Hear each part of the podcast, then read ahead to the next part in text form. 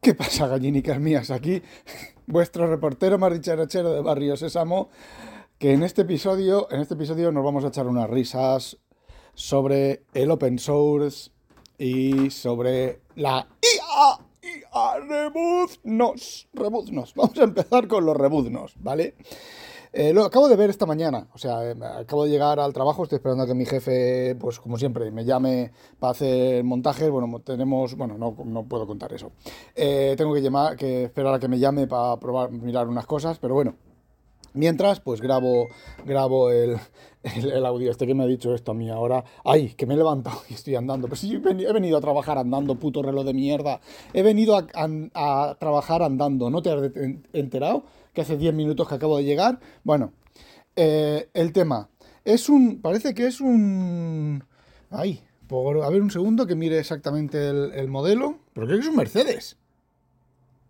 Es un Mercedes, un Mercedes de estos de, de, de estos pequeñitos, un Volkswagen. No veo bien el logo. Bueno, el modelo que sea. Es una chica que va al volante, ¿vale?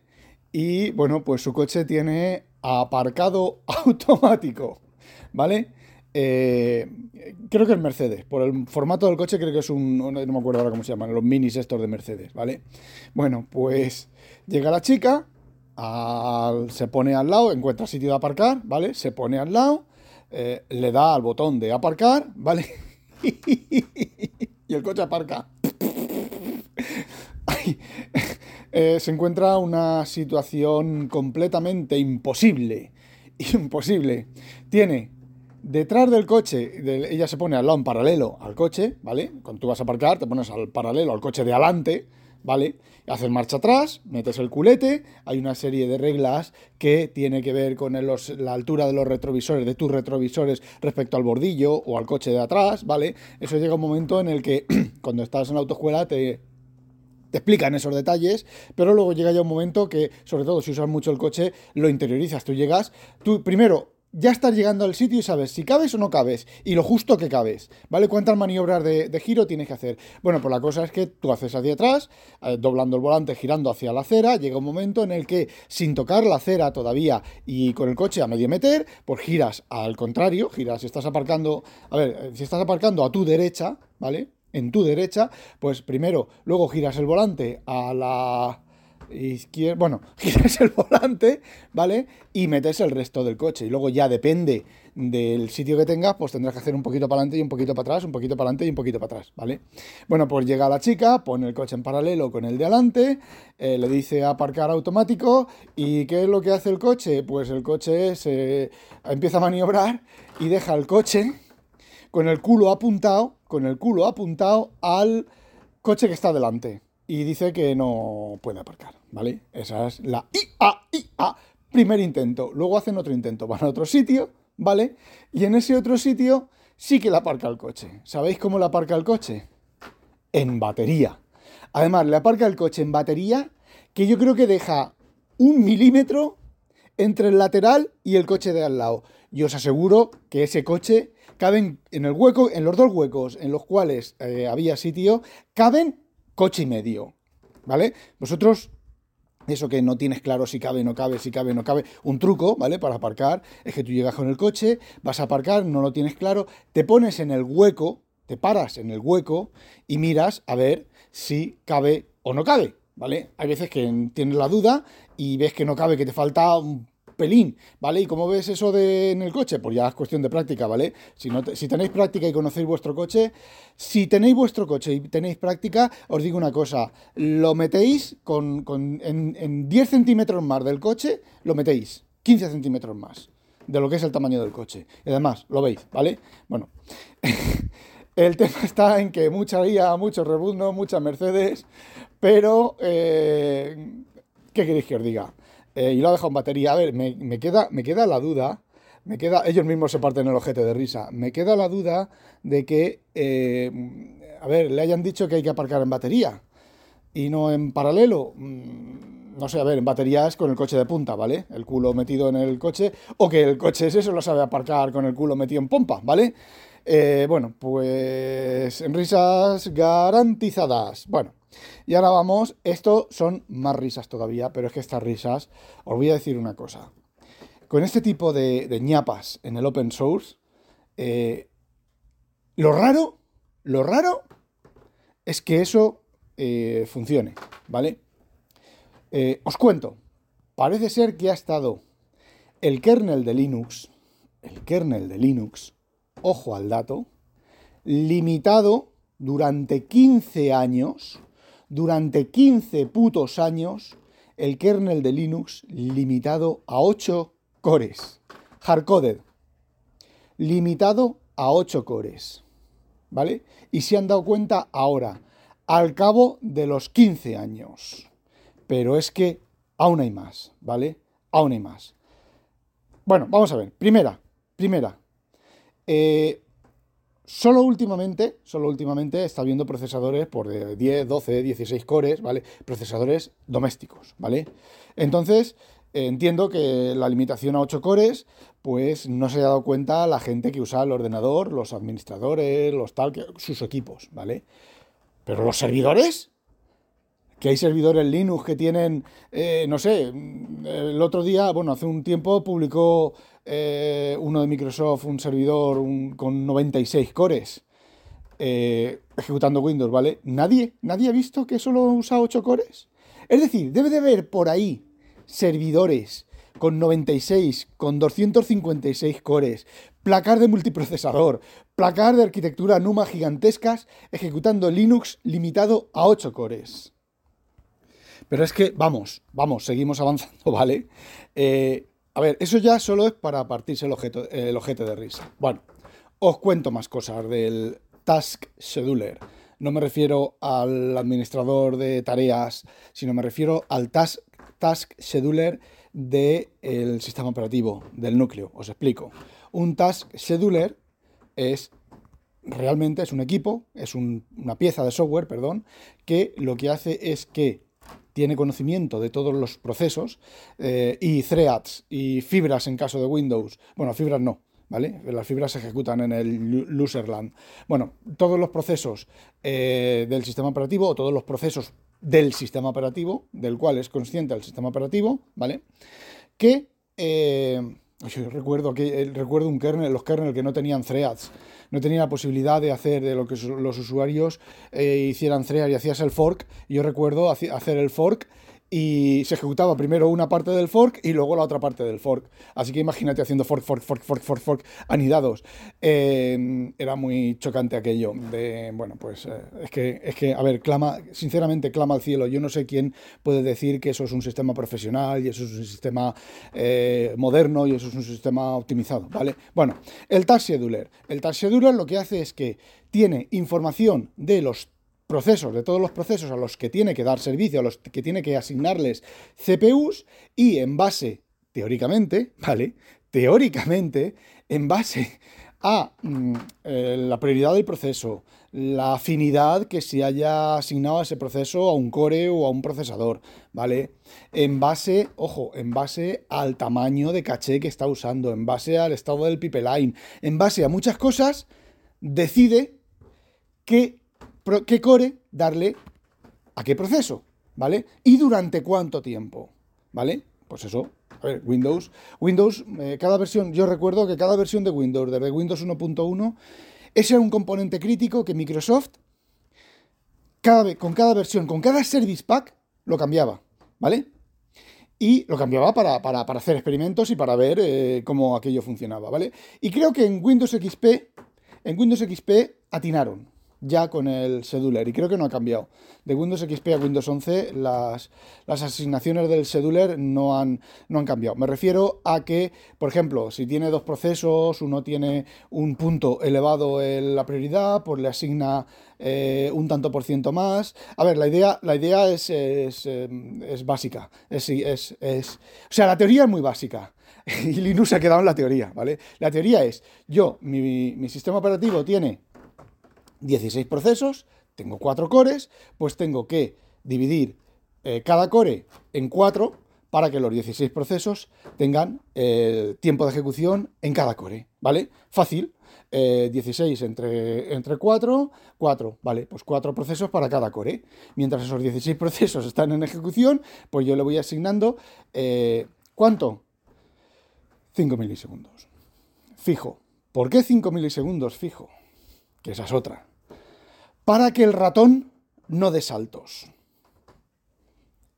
Luego creo que eso está un poco cambiado, ¿vale? Y creo que están hablando de 20 milisegundos de proceso.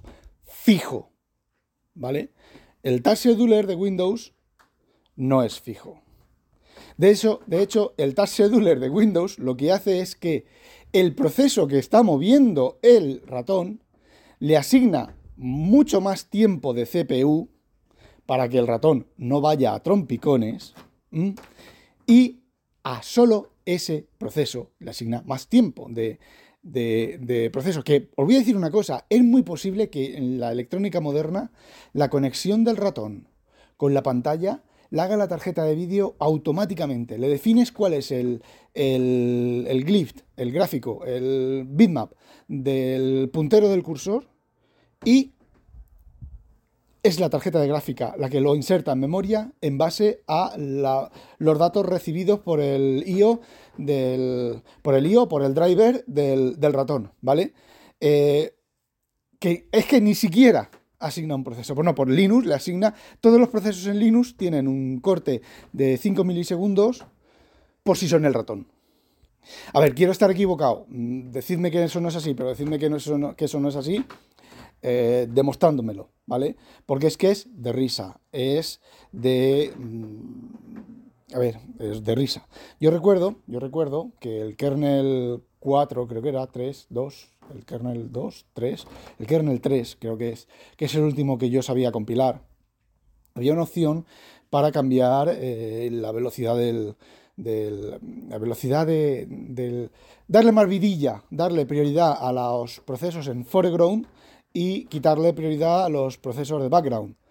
Pero yo recuerdo cambiar ese parámetro y yo no veía ninguna diferencia, ¿vale? Si cuando estaba haciendo no sé qué, el ratón iba a trompicones, iba a trompicones con, un kernel compilado con esa opción y con el kernel compilado sin esa opción, ¿vale?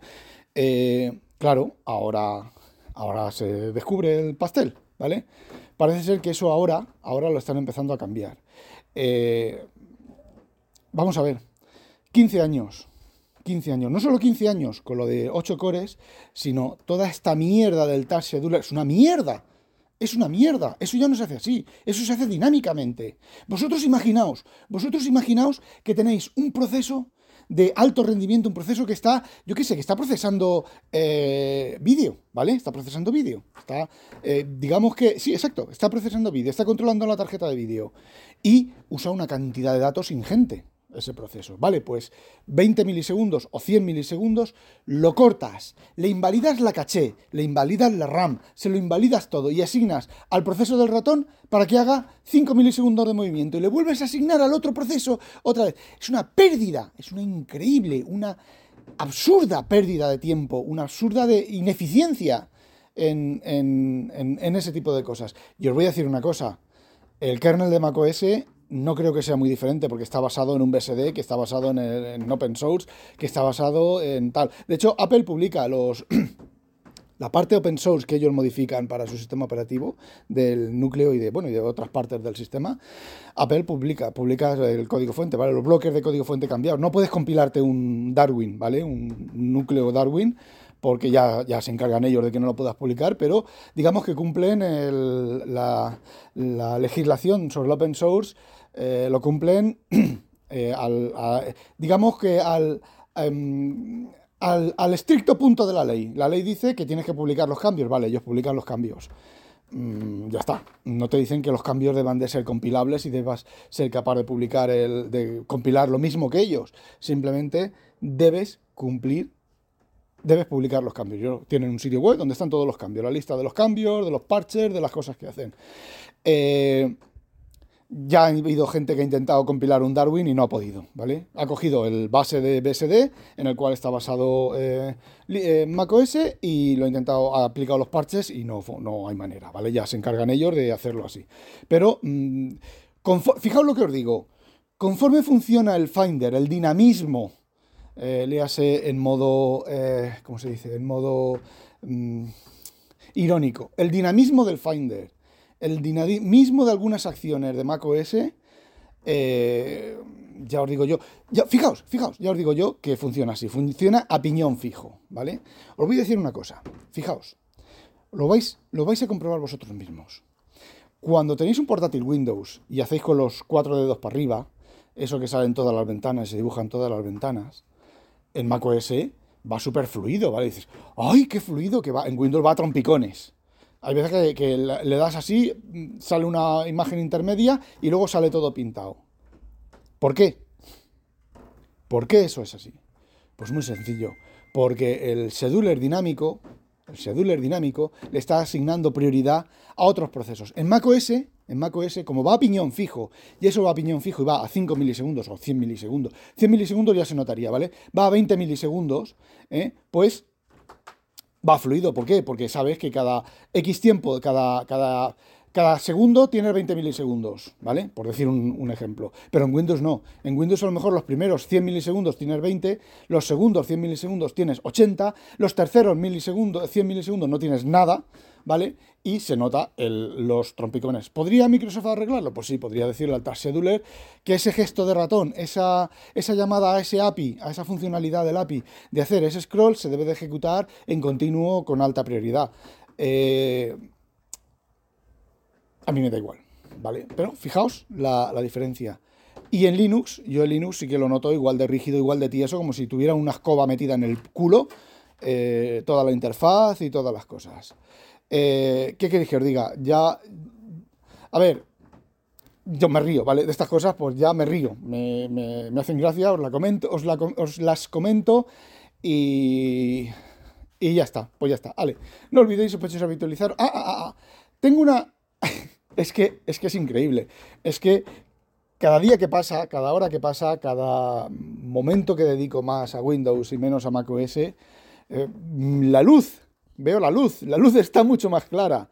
He sido un puto fanboy, os, he, os, he, metido con vosotros, que erais unos fanboys de cerebraos, los que fuerais fanboys, ¿vale? Unos putos fanboys de cerebraos de mierda, y yo estaba también en esa gama de fanboyos de mierda. Yo también era, era un puto fanboy de mierda. Pero el iPhone 15, fijaos, el iPhone 15, el sacarlo antes de tiempo, el sacar iOS 17 antes de tiempo, que ojo, iOS 17.1.1, la última versión, todavía no arregla ni la mitad de los problemas que tiene iOS 17, ¿vale? La cancamusa de. Las cancamusas de. Veo las cancamusas, ahora veo a través de las cancamusas de Apple. Lo de los 8 GB de RAM también. Está, está, los 8 GB de RAM está despertando. Está despertando a mucha gente. de, Apple también. Eh, lo he dicho, ¿vale? Lo he dicho, que Apple cae. Apple está cayendo en picado. Eh, Julio César Fernández ha comentado lo de las ventas. Apple está cayendo en picado. Eh, Triste que caigan picado, ¿vale? Es triste, pero mm, tienen que espabilarse, ¿vale? No, lo que tienen que hacer es jubilarse Tim Cook y, que entre alguien más dinámico y más moderno. Tiene que entrar alguien que llegue otra vez a, Apple, ahí una pizarra en cuatro cuadros y diga teléfono, tableta, ordenador de escritorio y ordenador portátil. Elegid uno, todo lo demás a tomar por culo. Damos servicio, damos los años que nos comprometimos a dar, pero a partir de ahora solo esto. Y ya está, y modernizarse, ¿vale? Y modernizarse, porque incluso con las grandes maravillas del M1, que ya, ya veréis, ya veréis, que era lo que quería contar, ya veréis, mañana jueves en el WinTablet voy a soltar un bombazo sobre Apple versus Windows. Es un bombazo bastante importante y rompe otra de las cancamusas de Apple. Otra de esas cosas que salen en el evento, salen en los eventos, ¡oh, nuestros M1, mm, bla, bla, bla, bla, bla, bla! Y son cancamusas. Pero cancamusas, Microsoft lo hace mejor. Básicamente, Microsoft lo hace mejor. ¿Vale? No sé si Linux, bueno, Linux seguro que no, pero Microsoft lo hace mejor. ¿Mm? y ya está. Ya sabéis, no olvidéis sospechosos habitualizaros. ¡A demonio!